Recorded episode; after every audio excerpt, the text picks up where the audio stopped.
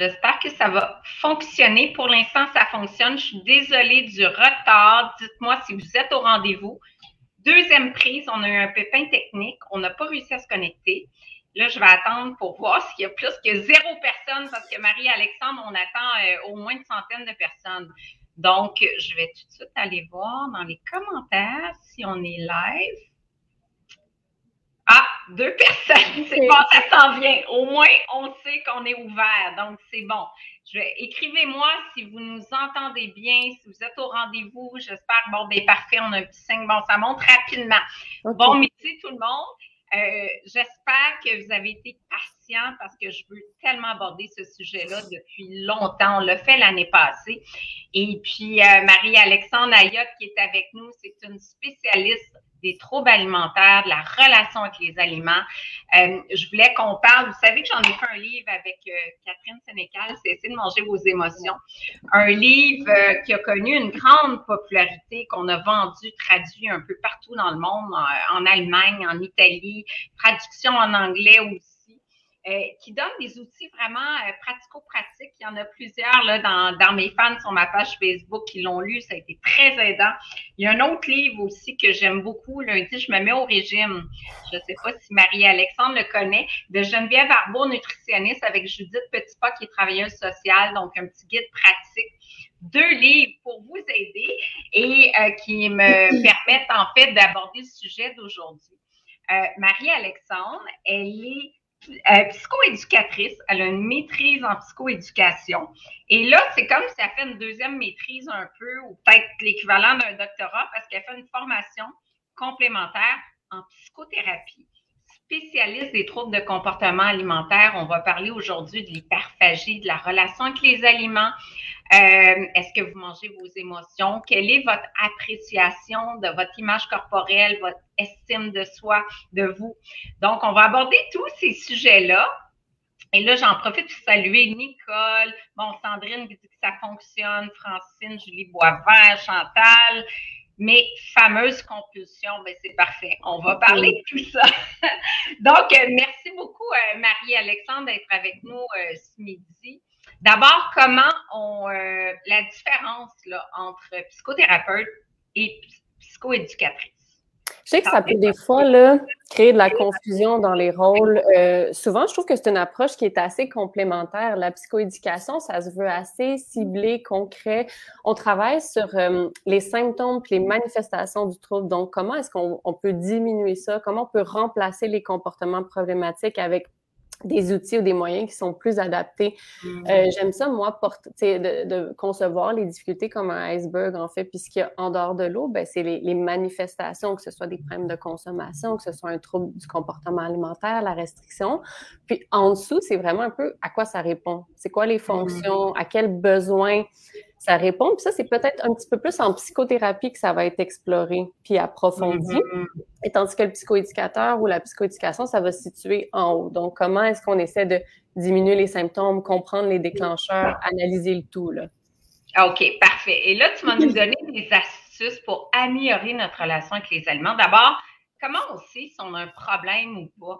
Euh, c'est quoi les critères diagnostiques, là? Ben, de, de l'hyperphagie en général ou sinon juste qu'est-ce qui peut nous amener là, à, un peu mettre les drapeaux rouges? Là? Parce que souvent, tu sais, un diagnostic, ce que ça fait, c'est qu'on a des critères, puis on se dit est-ce que ça cadre ou pas?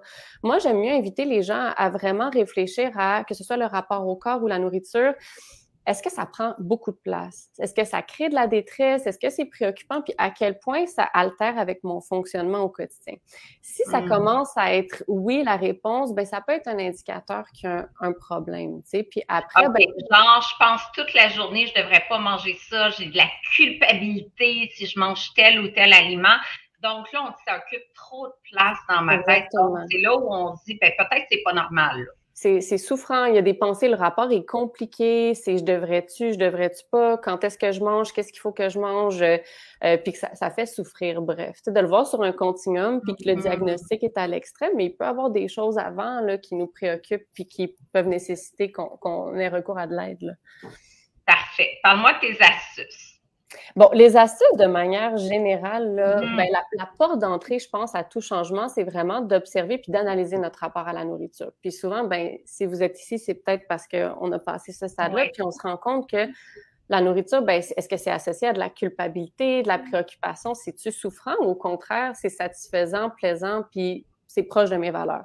Une fois qu'on a comme compris ça, c'est de voir sur quoi repose mon rapport à la nourriture? Qu'est-ce qui l'alimente au quotidien? Mm-hmm. Euh, est-ce que je consomme du contenu en ligne qui vient nourrir mes préoccupations? Est-ce que je regarde des, des, pages de diète et tout? Ou au contraire, ou des influenceurs qui ont, des corps de rêve et tu te dis, bon, ben moi, je veux atteindre. C'est toxique, ça, de regarder toujours des comptes Instagram ou Facebook avec des gens qui se mettent toujours en maillot, euh, avec toutes sortes d'approches, euh, des fois, de, de, de shakes protéinés ou peu mm-hmm. importe. C'est vraiment toxique. Oui, puis habituellement, peut-être qu'on s'en rend même pas compte, hein, c'est automatique. C'est dans notre. Euh, c'est dans les images qu'on voit, puis on se questionne pas là-dessus, mais pourtant, elles ont une réelle influence justement sur est-ce que je regarde des, des recettes pour, pour, pour maigrir, est-ce que ça mm-hmm. cultive un peu mes, croyances erronées par rapport à la nourriture? Euh, J'aime ça aussi voir ça, tu sais, dans, dans, un contexte un petit peu plus bio-psychosocial, au-delà des comportements alimentaires, c'est est-ce que je peux m'épanouir ou vivre des moments positifs avec la nourriture? Tu sais, ça peut être super rassembleur. Est-ce que mon rapport à la nourriture rejoint mes valeurs aussi? Est-ce que j'ai une curiosité? Comment on fait euh, concrètement pour retrouver le plaisir? Mettons quelqu'un qui est vraiment dans la culpabilité. Euh, là, les fêtes arrivent, donc c'est le bon moment d'en parler. Il va y avoir des rassemblements de famille, il va y avoir euh, beaucoup de nourriture et c'est une source d'anxiété pour plusieurs qui disent comment je vais faire pour contrôler, comment je vais faire pour manger la bûche? Qu'est-ce que tu conseilles pour la période des fêtes concrètement? Là?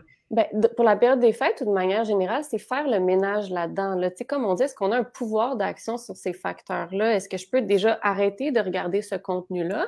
Puis qu'est-ce qui pourrait me faire du bien? Qu'est-ce qui pourrait m'aider à m'exposer? Est-ce que c'est euh, de s'entourer de monde qui nous font du bien, qui sont au courant, qu'on est à l'aise après de, si jamais ça survient puis qu'on est bloqué ou qu'on on sent de la culpabilité ou de l'anxiété, mais qu'on peut en parler à un proche? Mm-hmm. On invite aussi à créer un contexte qui, qui est positif pour nous. Donc, est-ce que je suis avec des gens de confiance? Est-ce que je suis à l'aise? Est-ce que je peux miser sur le plaisir de manger? On veut vraiment simplifier tout. Là. Quand on a des difficultés alimentaires, le rapport est tellement complexe, il est dans la tête, il est préoccupant. On veut descendre ici. Donc, dans l'écoute des signaux de fin de satiété, on veut essayer de se rendre disponible à ça puis que ça devienne plaisant pour ça, il faut faire le ménage aussi dans les croyances qu'on a, puis dans la restriction, puis d'essayer vraiment de, se détacher de ça, Quelqu'un qui dit, bon, c'est ce soir, par exemple, j'ai un souper de famille, je suis anxieuse, je suis stressée. Quelle pensée, qu'est-ce que je peux me dire là, pour arriver confiante au souper, puis être dans le plaisir et non pas dans la crainte, dans l'anxiété? Ben, j'ai un rapport un petit peu plus partagé à ça. Je dirais, ça se peut qu'on se présente puis qu'on soit stressé. C'est normal, mm-hmm. avec des préoccupations alimentaires. Puis je dirais à normaliser ça. Tu sais, de pas mm-hmm. essayer non plus de les tasser, mais plus de cohabiter puis de se rassurer face à ça. Donc, est-ce qu'on peut justement se faire une petite liste avant de partir de pourquoi j'irai, pourquoi j'irai là-bas, puis qu'est-ce que ça va m'apporter? Ben, je vais avoir plein de discussions, je vais revoir mon monde, ça va être bon, je vais partager, donc de miser aussi sur des choses qui sont positif pour nous, puis qui peut justement nous détacher là, de, de ce qui vient nous trigger ou amener des émotions difficiles. Là. Oui, parce que souvent dans les troubles alimentaires, anorexie, mais hyperphagie aussi, on dit ben j'irai pas à la soirée, ça me stresse trop, et là finalement tu finis par être frustré de rester à la maison. Là j'ai vu souvent mes mes clients, mes clientes compulser toute la soirée parce qu'à un moment donné, ils, disent je reste à la maison pour contrôler ce que je mange, mais finalement, tellement de frustration d'avoir manqué cette occasion-là qu'on se lance puis qu'on finit par avoir des compulsions toute la soirée. Là. Mm-hmm. On peut se faire aussi un plan d'action. Je suis toujours, moi, je suis pro euh, exposition qui est comme ajusté. On veut pas non plus, tu sais, dépasser nos capacités puis finir envahi puis préoccupé, mais on veut aussi sortir de notre zone de confort puis dire bon, c'est quoi mon plan d'action? Est-ce que je peux, euh, y a-t-il quelqu'un qui peut m'aider là-dedans? Est-ce que je peux appeler une amie juste avant? Qu'est-ce que, qu'est-ce qui va me renforcer à, à, essayer de m'exposer puis vivre des moments plus réparateurs puis positifs finalement? Absolument. Mélanie, ah, Mélanie Blanchard qui est au rendez-vous, qui a déjà eu euh, des troubles alimentaires. Merci d'être là. Tellement pertinent. Martine qui est au rendez-vous. Super. Est-ce que ça vous parle? Est-ce que vous avez des compulsions alimentaires? Comment vous voyez ça, vous, les fêtes arrivées? Est-ce que ça vous stresse? Au contraire, vous dites, ah, ben, c'est parfait, je vais me régaler, je vais savourer des aliments qu'on n'a plus l'occasion de savourer euh, à l'année, je vais partager des bons moments avec ma famille, surtout qu'on sait qu'on peut maintenant être 20 personnes à l'intérieur, donc euh, on sait que les règles sanitaires s'assouplissent euh, tranquillement. Donc, écrivez-moi, partagez-moi un petit peu comment vous sentez à l'approche des fêtes. Et là, si on continue avec, avec donc, euh, là, c'est ça, je parlais aussi de l'écoute des signaux de fin de satiété. On veut aussi manger de tout, une variété. On veut retirer les restrictions parce qu'on sait, là, les restrictions, qu'elles soient cognitives ou alimentaires, puis des fois, elles peuvent être vraiment insidieuses, ben, elles ont un rôle vraiment important dans l'apparition de compulsions. Donc, on veut rétablir l'équilibre alimentaire. Puis c'est pas juste, je vais me permettre de manger ce que je veux à Noël, c'est tout le temps. Mais ça. peut être compliqué hein, quand des fois on est préoccupé. Puis... Ça peut être très compliqué. Puis la restriction, c'est la restriction tant calorique. Donc, euh, je me prie, je mange 1200 calories par jour. Ou la restriction cognitive, c'est je m'interdis de manger du chocolat, des frites ou peu mmh importe. À un moment donné, euh, tu, n'es plus capable, tu as des compulsions parce que cet aliment-là interdit ben, tu finis par vouloir en manger, puis là, tu, tu tombes dedans et tu sais plus t'arrêter. Et ça augmente la frustration, hein? Puis, c'est des, la, restriction cognitive, elle a le même effet que la restriction alimentaire. Donc, de se dire, je devrais pas, demain, je vais faire attention, euh, ça va être trop, je vais prendre du poids. Ça, nuit, ça bloque le plaisir, ça crée beaucoup de frustration. Puis là, quand la frustration augmente, comme les émotions, ben, on va tomber dans notre moyen compensatoire ou notre moyen qui va essayer de les gérer, ou de les apaiser. Exactement. Euh, ah, ça, c'est bon. Mélanie a dit, ça m'arrive encore à l'occasion, et ça, j'ai vu ça souvent. Quelqu'un qui avait beaucoup, beaucoup de compulsions. Euh, moi, mon défi, c'était de diminuer les compulsions. C'est sûr que tu ne passes pas de 14 compulsions par semaine à zéro, puis tu es guéri. Là. Euh, je chantais, je ne sais pas, avec ta pratique, Marie-Alexandre, qui avait une certaine fragilité qui pouvait rester. Mais les compulsions, au lieu d'être tous les jours ou toutes les semaines, mais c'était peut-être une fois par mois, ou quand il y a une mhm. période plus difficile ou plus de fatigue, ou, des moments émotionnels qui sont plus difficiles à vivre, qui, qui, qui fragilisaient en fait la, relation avec les aliments. Puis c'est ce que nous dit Mélanie, elle dit, mais ça m'arrive beaucoup moins souvent à l'occasion, mais maintenant je suis outillée. Oui. Et, et, voilà, de développer des outils. C'est quoi le coffre à outils, justement? Ben, tu sais, il y en a plusieurs, puis pour, renchérir là, sur ce que Mélanie dit, en fait, c'est pour ça que j'aime le voir sur un continuum, hein, pour dire, ben, on peut aussi viser un rétablissement complet, puis qu'il n'y en ait plus de ces comportements-là, mais des fois, on peut se situer dans ah ben là, ouais, je me suis apaisée, je me suis désennuyée, puis c'est pas nécessairement mauvais non plus. Tu sais, l'alimentation, la nourriture, ça peut être notre allié, ça peut être, ça peut nous, on peut se faire plaisir avec la nourriture. C'est quand ça devient trop envahissant puis problématique où c'est là qu'on peut euh, lever le drapeau. Donc, euh, tu me demandais un peu comment, c'est quoi les outils par rapport à la gestion des émotions, ben, il faut comprendre que ces comportements-là, là, ça apparaît pas parce que c'est un manque de volonté ou qu'on manque donc de contrôle, puis qu'il suffirait juste de resserrer notre contrôle. C'est plus complexe que ça, puis ça répond à une fonction réelle, puis à un besoin mm-hmm. réel. Mm-hmm. Donc, il faut aller voir un peu, ben, c'est quoi mes déclencheurs? Quand est-ce que là, le comportement apparaît? Quelle émotion j'apaise ou je gèle avec la nourriture? est-ce que c'est quand je suis fâchée? Est-ce que c'est quand j'ai accumulé un stress au travail? Puis ce qu'on va vouloir faire, c'est d'être curieux de comment les substituer, c'est comment euh, mmh. remplacer des, avec des comportements qui sont adaptés puis Par exemple, si c'est euh, la solitude, par exemple, ça a été beaucoup ça dans la pandémie. Moi, je suis seule à la maison, je m'ennuie, ben c'est là que mes compulsions. Là, qu'est-ce qu'on dit à cette personne-là que c'est la solitude qui déclenche la compulsion? Mais souvent, ce que je me rends compte aussi, c'est qu'on a comme une allergie de cet état-là. On veut l'éviter à tout prix. Il est ah. tellement inconfortable puis souffrant qu'on veut. C'est pour ça que je disais le mot gelé aussi. Tu sais, des fois, c'est pas juste réguler ou l'apaiser, c'est je veux pas le tolérer, je veux pas rester dedans, je vais tout faire pour éviter. Et c'est là que la compulsion apparaît pour comme apaiser ou amener des, sentiments positifs le temps que ça dure. Euh, donc, je dirais. temporaire, après, il y a de la culpabilité. Exactement, puis de la honte. C'est, ça, ça, crée vraiment beaucoup de détresse, les compulsions alimentaires. Donc, je dirais comment est-ce qu'on peut mieux apprivoiser cet état-là sans nécessairement essayer de le fuir? Euh, puis, encore une fois, restaurer un état de calme. Donc, d'apprivoiser, oui, je, je me sens seule, puis c'est pas nécessairement une émotion que je trouve positive. Mm-hmm. Comment je peux essayer de rester un peu dedans, puis après fermer la vague des émotions avec euh, est-ce que c'est d'appeler quelqu'un, est-ce que c'est d'aller prendre une marche, est-ce que c'est de flatter son chien, est-ce que c'est d'aller prendre un bain? Il existe une panoplie d'outils, c'est plus de voir qu'est-ce qui moi me fait du bien, mais on veut la vivre l'émotion, c'est est, normal. Pourquoi c'est euh, des gens très empathiques qui ont un don de soi, qui sont tournés vers les autres, qui donnent beaucoup aux autres, qui sont plus susceptibles de développer un trouble de compulsion alimentaire? Selon moi, peut-être, ben, j'y vais avec ma, mes réflexions, ça, va plus avec la sensibilité affective, la tolérance aux émotions. Quand on a comme les récepteurs assez aiguisés, ben on sent le positif comme le négatif assez ah ou le difficile assez intense. Euh, donc c'est ça, tu sais, le trouble alimentaire, ce qui en fait partie, c'est un, une difficulté à réguler ou à gérer ou à vivre les émotions. Donc, quelqu'un qui est super sensible, puis super connecté, puis qui vit intensément, mais qui ne se fait pas confiance à les, à les vivre ou qui, se sent démuni aussi face à, mmh. ces émotions-là, ben c'est vrai que ça peut devenir compliqué. Donc, c'est peut-être lien que je vais... Deux très bons commentaires. Euh, Andréane, je le mets à l'écran ici, nous dit Comment ne pas tomber dans la compulsion vers le sport? J'ai tellement vu ça souvent.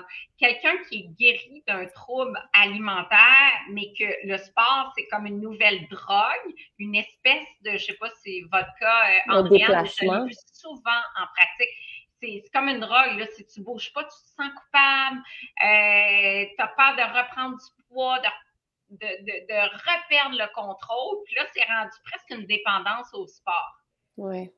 Bien, pendant, euh, le traitement où qu'on essaie de se rétablir, il peut, il peut avoir plein de fluctuations, puis des fois, mm. c'est, le symptôme se déplace un peu vers le sport. Puis on va viser un peu la même chose. On veut s'exposer. Puis pendant un bout, ça se peut que, ça, euh, que, que, les deux soient là. Le discours qui alimente le trouble alimentaire, donc je pratique du sport parce que sinon je me sens coupable, il faut que je compense. Puis on veut aussi développer le discours sain. Pourquoi je fais du sport? Parce que j'aime ça, parce que ça me fait du bien. Puis nous, on va vouloir miser sur ce côté-là, puis y accorder de plus en plus de place. Oui, très intéressant. On a ici Martin que je salue, l'histoire d'une vie, maigrir avec des grandes restrictions, ensuite plonger dans l'extrême en pensant que demain, je vais me... Ah, ça, c'est typique. Là, on est en grosse compulsion. Le lendemain, on recommence, on se prive. C'est comme un, un servicieux. Et, et, tu dis, ouais, c'est ça, Martine, c'est tellement typique. Puis je suis sûre que ton commentaire rejoint beaucoup de monde euh, qui est à l'écoute aujourd'hui. C'est vraiment un, un cercle vicieux de restriction, compulsion, restriction compulsion. Fait que, tu sais, ça semble sortir de là, c'est d'arrêter toute forme de restriction, en fait, euh, calorique, cognitive, puis de se permettre de tout manger en pleine conscience. Redécouvrir la faim, la satiété, là, je peux dire que ça m'a pris avec des clientes parfois trois mois parce que tu n'as plus de connexion, tu sais plus c'est quoi ta faim réelle, est-ce que je suis rassasiée? C'est un exercice qui peut vraiment être long.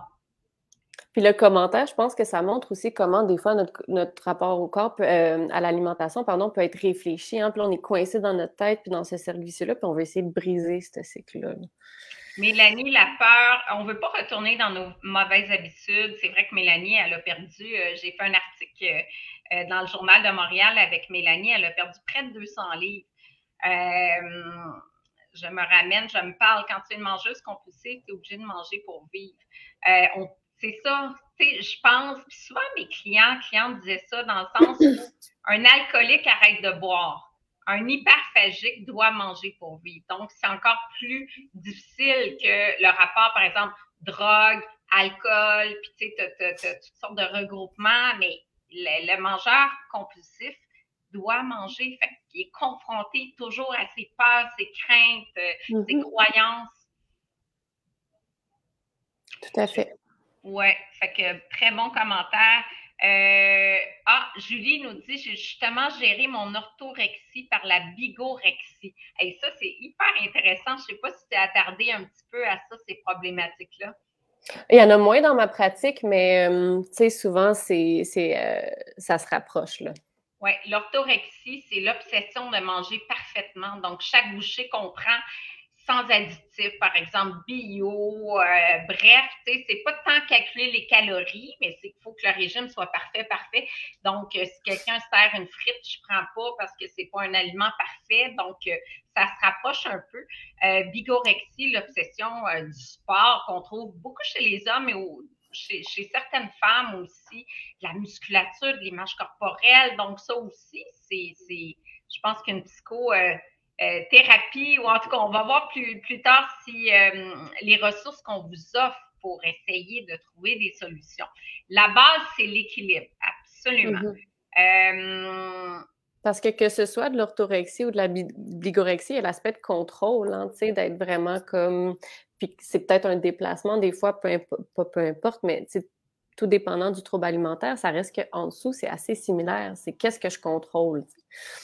Oui, exactement. OK, on continue dans tes astuces euh, pour cesser de manger euh, ses émotions, si on veut, mais c'est correct d'avoir une alimentation émotionnelle aussi, dans le sens où c'est correct de manger au-delà de sa faim réelle parce qu'on partage un repas des fêtes, puis on veut manger un gâteau, puis on sait qu'on n'a plus faim.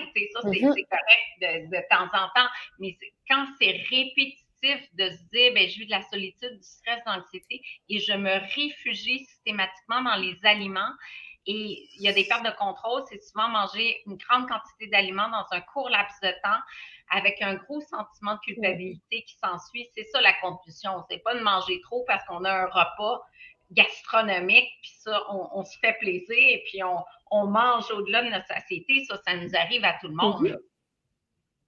Donc, dans les astuces, si je parlais de, ben, euh, justement, de un peu faire le ménage aussi, de simplifier notre rapport à la nourriture. Donc, on va aller déconstruire les croyances qui alimentent de manière problématique. On veut enlever la restriction. Puis, comment on, peut faire ça? Ben, comme je dis, c'est de miser, essayer de miser sur le plaisir de manger, puis se rendre disponible à ça. Souvent, on peut conseiller, là, dans l'écoute des, signaux de fin de satiété, de créer un endroit qui est libre de distraction. puis, des fois, ben, c'est un peu difficile, ça peut être même confrontant, là, comme je disais avec euh, la solitude, là, de connecter à ces sensations-là. On peut avoir de la misère, donc ça peut être mm-hmm. vraiment correct aussi de créer un contexte qui, qui est positif puis calme pour nous. Donc, manger avec sa meilleure amie, avec son chum si on est à l'aise, puis de faire comme qu'est-ce qui pourrait rendre l'expérience d'exposition un petit peu plus agréable ou moins confrontante? Puis d'en parler aussi, de, comme je disais, de pas l'éviter non plus, euh, de choisir des aliments qui nous tentent, euh, d'être curieux, d'essayer d'apprendre. Est-ce que c'est une nouvelle recette? Est-ce que c'est de la faire avec mon partenaire à ce moment-là? Ça peut amener du positif à travers tout ça. Là. Hmm, j'aime ça, une expérience positive, même seul, mettre une chandelle, euh, prendre faire une belle assiette. je vois souvent euh, les, les faire des belles assiettes pour toute la famille, mais nous, on garoche dans l'assiette parce que c'est nous. sais. De dire, ben non, on prend le temps de faire une belle assiette, savourer, prendre le temps de bien mastiquer, d'être à l'écoute des sensations qu'on a quand on mange tel aliment. Je pense que ça, euh, ça, ça fait la différence. Euh, Madeleine a dit autrement dit, je mange mes émotions. Beaucoup se sentent interpellés par ça. on a parlé de solitude, mais et on l'a vu une recrudescence des demandes à la NEB avec euh, la COVID. Euh, tu me dis, tu as une longue, il y a des listes d'attente pour plusieurs psychologues, psychoéducateurs, parce que justement, l'anxiété de la COVID a généré plus de troubles alimentaires. Ça, tu as senti ça aussi dans ta pratique? Oui, tout à fait. Oui. Puis, as-tu d'autres trucs à, nous livrer dans le quotidien? On aime ça parce que c'est pratico-pratique. Oui, oui, tout à fait. Ben, je peux revenir peut-être à ce qui est de, la régulation des émotions. Là. Comme je disais, quand on dit oh, on a tendance à l'éviter, qu'est-ce qui peut nous aider à l'apprivoiser? Donc, euh, de vraiment comprendre aussi c'est quoi nos déclencheurs parce que, tu sais, le commentaire qui disait, hey, je me rends compte là, que demain, je me dis que je vais me reprendre en main. Mais ça, est-ce que c'est vraiment une stratégie qui est aidante pour moi ou au contraire est problématique parce que je me mets dans un cercle perpétuel de, contrôle et d'échec. Donc, quelle stratégie me fait réellement du bien? Parce que ça aussi, des fois, je vois ça, euh, euh, essayer d'être le meilleur en mode self-care, mais que finalement, la mm-hmm. personne, est-ce que ça lui parle vraiment? Tu sais, quand on, dit appeler un ami ou écrire ou prendre un bain, mais est-ce que c'est vraiment des moyens qui te font du bien? Tu sais, donc, mm-hmm. d'apprendre à se connaître à ce niveau-là aussi, tu sais. Puis de ne pas hésiter à mm. tester des choses, là. Oui, absolument. Absolument. Des bons conseils. On a d'autres retrouver la base de l'équilibre, c'est bon. Euh, faut pas avoir peur d'aller consulter. Oui. C'est important d'être outillé pour comprendre ce qui se passe en nous. C'est un travail mental. Puis ça, beaucoup me le disent, des gens qui ont qui ont eu euh, ces, ces, troubles alimentaires-là, tu sais, c'est difficile d'aller consulter. Des fois, le nutritionniste, c'est plus facile. Euh, mais dire, oh, il faut que j'aille voir un psychologue, un psychoéducateur, un, je sais pas, les gens se disent, ah, ben là, j'ai pas tant de problèmes que ça, mais finalement, c'est tellement aidant. Puis c'est pour ça que ça, ça part de la porte d'entrée de mais qu'est-ce que ça me fait vivre, puis qu'est-ce que je, je, je, sens? Puis si ça commence à être envahissant, c'est pas euh, c'est pas censé être comme ça. Là. Le rapport à la nourriture, ça, même si ça sonne plus facile à dire qu'à faire, c'est censé être assez simple, puis plaisant, puis source de, de bonheur euh, la plupart du temps. Puis, si on sent qu'on s'éloigne de ça, là, puis qu'on est un peu emprisonné là-dedans, c'est vrai qu'il ne faut pas euh, hésiter à consulter puis aller chercher des conseils parce que des fois, on est tellement dans le servicieux, comme je disais, on est tellement dans notre tête que ça prend quelqu'un pour nous aider à en sortir. Puis, il euh, ne faut pas avoir honte parce que souvent, comme je disais, c'est tellement au-delà d'un manque de volonté. C'est plus compliqué que ça. Absolument, Julie, elle parle d'une formation euh, J'en mange d'une collègue qui l'aide beaucoup actuellement. Ben voilà, Julie, c'est super. Euh, c'est une formation dans la bienveillance, donc euh, très intéressant ton partage. Parle-moi de la relation avec le corps, son image corporelle. Souvent, la plupart du temps, ce qu'on se rend compte, c'est que ces deux sphères-là sont tellement reliées, puis ils peuvent s'influencer assez négativement. Donc, quand on a un rapport au corps. En, fait, même en cognitivo-comportemental, une des approches en psychologie, pour eux, c'est comme un peu la prémisse du trouble alimentaire. Donc, qu'est-ce qui a déclenché tout ça? Ben, c'est un rapport problématique au corps. Parce que quand je suis pas satisfait, quand je suis préoccupée par ma silhouette ou par mon poids, souvent le réflexe, qu'est-ce, qu'est-ce qui se passe? Ben, je vais aller regarder en ligne des astuces, puis là vient l'industrie euh, des diètes amaigrissantes et tout ça. Et là, euh, ben, on va essayer de contrôler notre poids. Puis c'est là qu'on déclenche un cercle vicieux euh, assez important qui peut se déclencher. Là. Donc, ben, je vais me restreindre, je vais faire attention parce que je veux perdre du poids. Puis c'est perçu comme la seule façon d'être bien dans notre corps, finalement, c'est le poids puis en perdre. Et quel conseil tu donnes à quelqu'un justement qui, qui, qui aime pas son corps? Puis qu'est-ce que tu lui dis là, comme comme message là, pour commencer à connecter avec son corps, l'apprécier, euh, mm-hmm. être euh, bienveillante envers soi. Puis j'irais même avec un conseil similaire que pour le rapport à la nourriture. Qu'est-ce qui se passe? C'est quoi mes déclencheurs? Quand est-ce que je sens de la détresse corporelle? Ou où est-ce que ça fait mal? Puis comment est-ce que je peux essayer de, de développer un rapport au corps plus sain en, en allant dans d'autres sphères que le poids. j'aime, bien utiliser la, la tarte de l'estime de soi, mais faire la même chose pour le corps. C'est tellement mm. plus que l'apparence et le poids. Ah, c'est euh, quoi la référence à l'estime de, ben, soi? L'estime de soi, j'aime ça le voir comme des pointes de tarte. Donc, on a notre rapport à nous-mêmes, à la famille, au loisir, euh, au travail. Et quand ces pointes de tarte-là sont pas tout à fait remplies, ben souvent, ça, c'est le corps qui prend beaucoup de place ou la nourriture. Hein. Quand c'est 50% de notre estime de soi, ben si ça va pas, c'est 50 qui est, qui est souffrant. Mmh. Donc, ce qu'on veut, c'est développer les différentes sphères de la personne, puis ses différentes facettes pour qu'elle vive, euh, qu'elle s'émancipe, puis qu'elle vive des plaisirs ou de la satisfaction dans plein d'autres sphères autres que le corps. Puis là, ben, j'utilise cet outil-là pour le corps spécialement. Donc, de dire, est-ce que euh, ben, je peux, je peux miser sur ce que mon corps me permet de faire. Est-ce que je m'en vais faire des sports qui me font vraiment plaisir? Puis qu'est-ce que je vois mes amis? Est-ce que c'est rassembleur? Donc, de aussi mettre l'emphase là-dessus plus que le mm-hmm. poids. Ouais.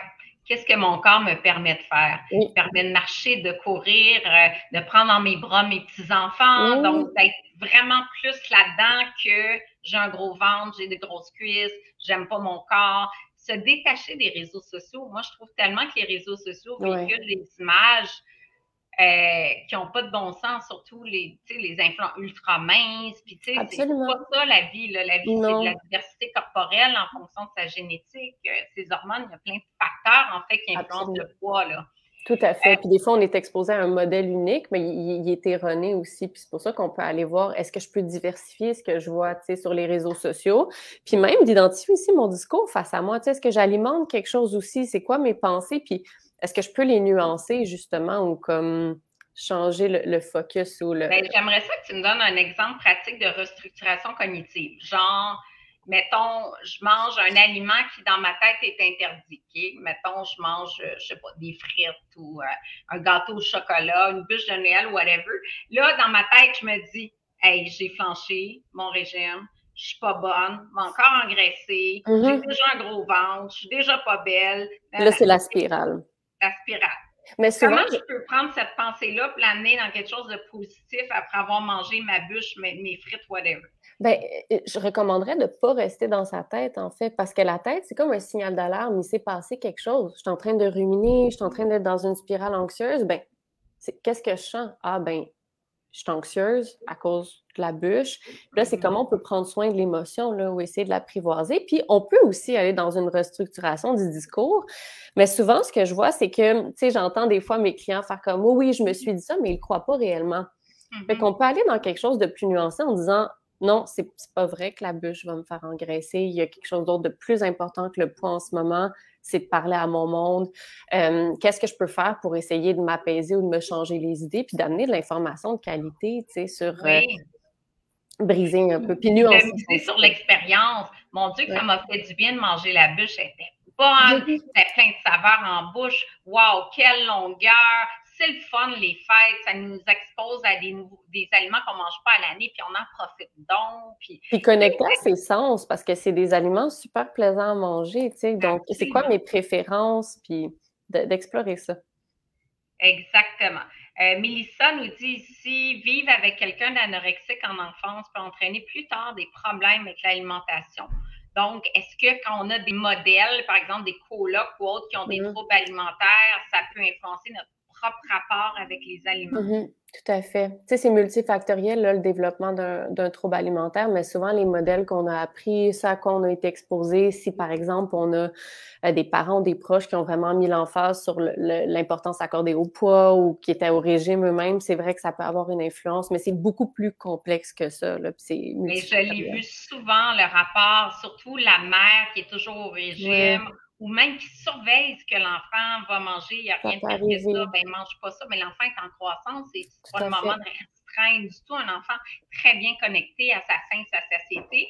Puis euh, une maman qui trouve que son enfant prend un petit peu de poids, ben, elle va le restreindre, puis ça, c'est pas, euh, c'est vraiment pas souhaitable pour plus tard. Mélanie, j'aime ça que tu nous partages ça. Je le dis souvent, si tu vis un échec et tu te relèves, ton échec devient une victoire. Qu'est-ce que tu en penses? Ben, ben oui, tout à fait. Puis de normaliser un peu que, tu sais, comme même je disais avec les émotions difficiles, tu sais, de, de, les vivre puis de les normaliser. Puis c'est la même chose avec un rétablissement ou un processus de guérison. C'est tendance s'il va y avoir des, euh, des choses bordéliques, puis c'est correct, puis c'est normal. Puis on veut, dans le fond, apprendre. On vise pas le succès ou l'échec, on vise qu'est-ce qu'on peut tirer de ces expériences-là, tu sais, puis comment on ah peut apprendre. Ah oui, j'aime ça. Au lieu, oui, oui, tout à fait. Madeleine nous dit, euh, je vis seule en arrêtant de fumer, c'est plus difficile de contrôler, on a plus de rage. Fait qu'effectivement, ça peut arriver. Je ne sais pas si tu l'as vu dans tes cas cliniques, mais euh, effectivement, c'est plus difficile pour quelqu'un qui a une dépendance au tabac, puis après ça, mm-hmm. tendance à tomber dans, dans les aliments. Là. Des changements d'habitude, puis qu'est-ce que ça peut soulever, tu sais? Absolument. Je regarde si vous avez d'autres questions. Et, avez-vous d'autres questions? Pour le moment? J'ai pas d'autres questions. Là, je veux que tu me parles de toi. Tu es à Connect Psychologie. Malheureusement, tu n'as pas de place tout de suite, comme, euh, comme plusieurs hein, spécialistes. Il y, a, des longues listes d'attente. Inquiétez-vous pas, on a des bonnes ressources pour vous. C'est euh, la clinique qui est fondée par Judy, avec qui j'ai travaillé, que j'ai eu beaucoup de plaisir. Il y a la clinique psycho-alimentaire aussi, où tu travailles, il y a des nutritionnistes qui sont présentes. Donc, euh, des fois, s'il y a trop d'attentes en, psychothérapie ou en psychoéducation, euh, ben, il y a des nutritionnistes qui peuvent vous accompagner, des nutritionnistes qui sont spécialisés. Nous, on a, avec l'équipe nutrition, 80 nutritionnistes et dans les 80, ben, il y en a euh, une dizaine qui sont spécialisés en hyperphagie. Fait que si jamais ce sujet-là vous interpelle, si vous ne vous sentez pas bien dans votre relation avec votre corps, avec les aliments, euh, ben, écrivez-nous parce qu'on a des ressources pour vous aider. J'aimerais ça que tu me parles de ANEB également. Oui, ça, c'est comme une, ressource que j'affectionne particulièrement. Là, ça, c'est un organisme quand justement euh, il n'y a pas de place nécessairement en thérapie, en psychoéducation ou en nutrition. Euh, ANEB, ben, ils sont toujours là, ils ont une ligne d'écoute, puis ils offrent des groupes de soutien aussi, puis c'est une ressource gratuite, mais même leur site Internet, donc, des fois, ça peut être un, beau filet de sécurité là, si on se sent euh, en détresse, puis on n'a pas, on n'est pas en mesure de recevoir de l'aide maintenant. Euh, donc, c'est ça, ils ont plein de lectures, ils ont plein de suggestions, ils font des vidéos aussi informatives des fois, mm-hmm. euh, si je me trompe pas. Puis donc, les groupes de soutien, il y en a que ça peut vraiment faire du bien, puisqu'on parlait de solitude aussi, là, donc c'est un moment, un espace où on peut partager. Il y a des groupes de soutien fermés, puis il y a des groupes de soutien ouverts. Mm-hmm. Fermés, ça travaille vraiment des thématiques spécifiques, mais ouvert, c'est on vient partager, on vient normaliser un peu ce qu'on vit, puis on vient essayer de développer des outils. Là. Absolument. Puis il y a de l'aide par texto. Moi, je trouve ça chouette pour les jeunes parce que c'est 24 heures sur 24. Donc, l'aide par texto, ça peut être super utile. Alors, ça, c'est intéressant. Sabrina nous dit une jeune anorexique qui ne veut pas s'en sortir. Qu'est-ce qu'on fait? Est-ce qu'il y a des solutions? Mm-hmm. C'est vrai que ça peut être des cas des fois ardus. Je vous dirais que dans, chacun, dans chaque trouble alimentaire, il y a comme une période où il y a des stades de changement. Hein. Euh, puis l'étape euh, de pré-contemplation, là, où la personne n'est pas nécessairement consciente qu'elle a un problème, ou si elle l'est, il y en a des fois qui veulent pas s'en sortir. Euh, cette période-là peut durer quelques mois comme elle peut durer plus longtemps, tu sais. Puis c'est vrai que ça peut être difficile cette période-là pour les proches parce que c'est souvent eux qui lèvent le drapeau en disant mais là je, suis mm-hmm. il se passe des choses.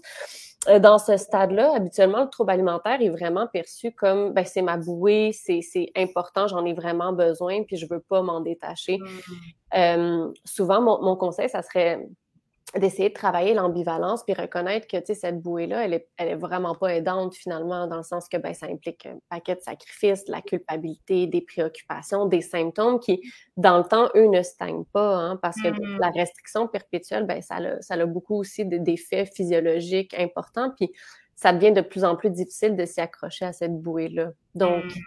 pour les proches, n'hésitez pas des fois à chercher de l'aide puis du support justement. Puis pour la personne, c'est de lui refléter aussi là, ce que vous observez. Demain, tu vois plus tes amis, tu manges plus comme avant, on se retrouve plus au souper, tu t'isoles. Mm. Puis des fois, de lui refléter ça, ben, ça peut amener à, vouloir changer sa situation. Oui, bon point. Nicole nous dit Ma mère, cinq livres d'offense, où j'étais trop grosse, où j'étais trop maigre.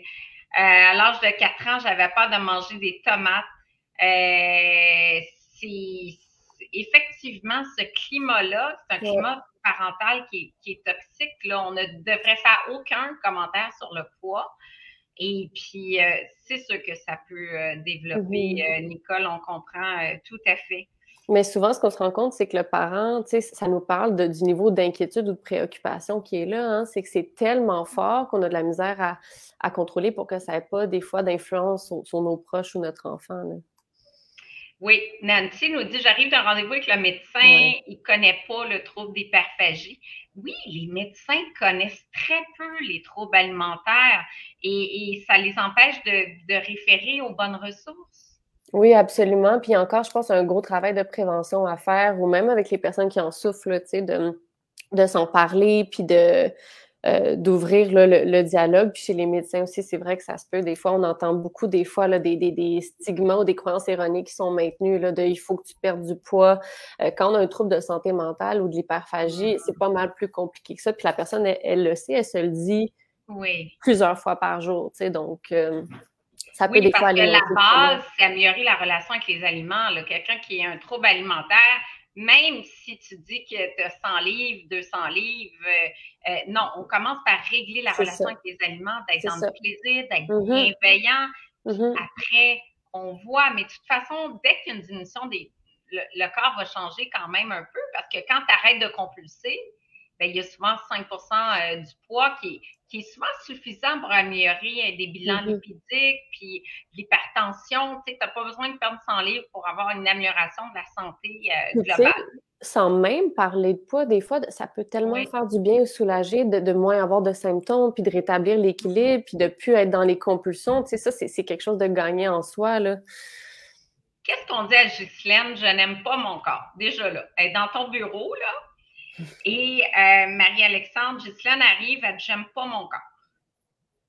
Ben moi, j'explorais un peu qu'est-ce qui s'est passé, tu sais, qu'est-ce qui, comment ce rapport-là au corps s'est développé, qu'est-ce qui mmh l'alimente au quotidien d'une manière négative, qu'est-ce qui, qu'est-ce qui en est là, tu sais, qu'est-ce qui a développé ça, exact. exact. Oui, beaucoup demandent, bon, les ressources, pouvez-vous remettre les ressources mmh. à NEB? Écoutez, je vais le chercher. Mmh euh, équilibre aussi, équilibre, ne euh, font pas nécessairement de services cliniques, mais ils sont merveilleux là, dans la prévention d'un sain rapport, d'un développement d'une saine image corporelle. Allez regarder ça en ligne. Il y avait des blogs, fut un temps, là, c'était super informatif. Connect aussi, là, un blog, euh, c'est psychologie générale, mais vous allez en trouver sur plein de sujets. Euh, je l'ai écrit, c'est gratuit, donc moi, je commencerai là, étant donné qu'il y a beaucoup d'attentes. Mm-hmm. Ensuite, nutritionniste spécialisé, comme il y en, il y en a aux cliniques psychoalimentaires. Euh, nous, on en a dans notre équipe qui sont spécialisés en hyperphagie. En attendant d'avoir un rendez-vous, il y a quand même une bonne base de relation avec les aliments, d'écoute des signaux de faim de satiété, d'acceptation corporelle qu'on peut faire en nutrition pour par la suite aller plus loin avec euh, un psychologue ou encore un, thérapeute ou psychoéducateur, parce que malgré tes bons conseils, je suis encore mêlée dans tout oui, non, t'es pas la seule. Même moi, ça m'a mêlé des fois, la ligne est, mince. Euh, aussi ont une ligne d'écoute, hein. Fait que si vous vous sentez en détresse, des fois, là, la, compulsion est là, je me sens pas bien ou je viens de faire une compulsion, ça peut être un mm-hmm. bon moyen de parler à un intervenant qui peut essayer de calmer un peu ça avec nous, là. Bon, ben, je pense que c'est la meilleure conclusion. Je vous dirais, moi, de profiter des, fêtes avec bienveillance, d'être dans le plaisir, le partage des moments avec vos proches que pour certains, vous n'avez pas vu depuis des mois. Profitez de ces moments-là au lieu de penser à ce que je vais engraisser en mangeant ça. Ça, c'est du négatif. Mettez l'accent sur le positif et puis, je pense que c'est comme ça qu'on veut euh, clore l'année. Je vous dis que la semaine prochaine, c'est notre dernier live de 2021. Ça va être avec notre chef. On va faire des cuisines, cuisine gourmande et santé, des cuisines de, de Noël, super le fun. Puis ensuite, ben moi, je vous reviens mi-janvier, le 12 janvier pour euh, le retour des lives. Euh, merci tellement, Marie-Alexandre, de ton temps, de ta générosité ce midi. Je pense que ça l'a aidé bien des gens et euh, je te remercie beaucoup pour ça. Ça me fait plaisir. Je trouve ça super important. Puis si ça peut aider des gens, euh, c'est ça de fait. Absolument. J'ai plein de commentaires de gens qui disent merci pour la belle invitée. Euh, c'est excellent. Vous êtes des amours. Merci. Mm. Bon, ben, ça me fait plaisir. Tant mieux si ce live-là vous a plu. Et puis, Marie-Alexandre reste là deux, trois minutes. Merci à tous. Merci d'avoir été au rendez-vous. Désolée pour les petits problèmes mm. techniques. Et on retrouve notre chef Mélanie la semaine prochaine. Bye bye. Bye.